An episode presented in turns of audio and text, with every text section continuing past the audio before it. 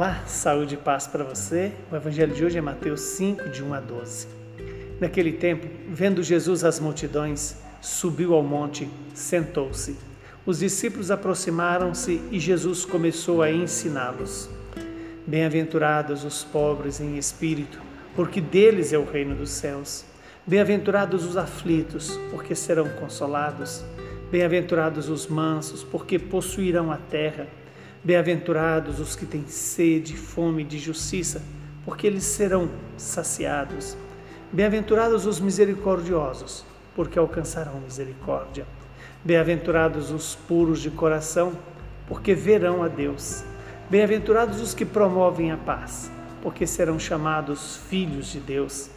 Bem-aventurados os que são perseguidos por causa da justiça, porque deles é o reino dos céus. Bem-aventurados sois vós, quando vos injuriarem e perseguirem, e mentindo disserem todo tipo de mal contra vós, por causa de mim. Alegrai-vos e exultai, porque será grande a vossa recompensa nos céus. Do mesmo modo, perseguir os profetas que vieram antes de vós. Palavra da nossa salvação. Glória a vós, Senhor.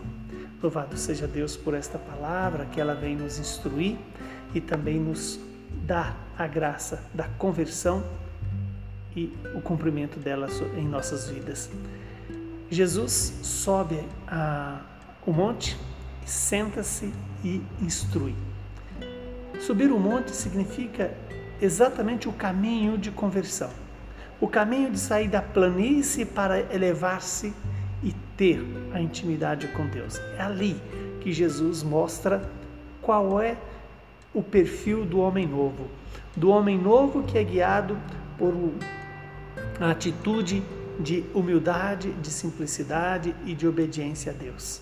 A primeira bem-aventurança, ou seja, a primeira causa de felicidade humana é ser em espírito. Esse pobre é muito mais do que a esfera do socioeconômico. Significa do homem, significa o homem que se coloca na dependência de Deus, se coloca na no zelo com a vida eterna, a vida em Deus. Quando diz feliz os pobres em espírito, porque deles é o reino dos céus.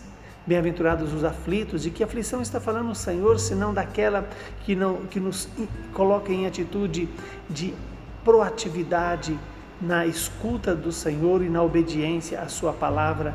Bem-aventurado os mansos. Quem são os mansos? Senão aqueles que se deixam conduzir pela vontade de Deus e na vontade de Deus, como o cordeiro que vai para o matadouro.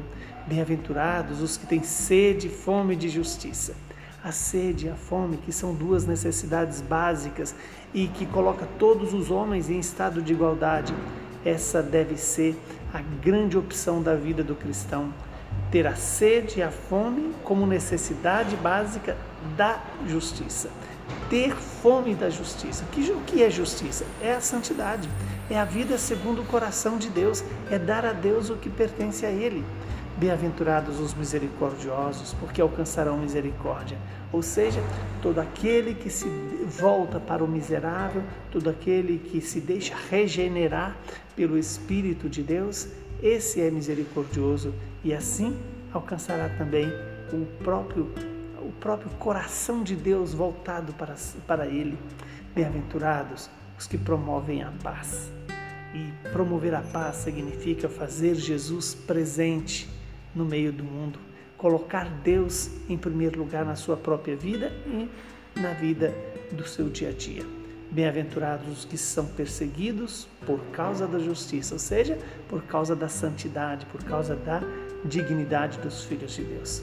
Bem-aventurados aqueles que são perseguidos, injuriados é, por causa do reino dos céus.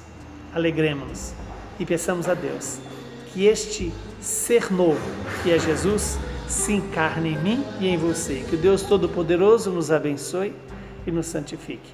Ele que é Pai, Filho e Espírito Santo. Saúde e paz para você.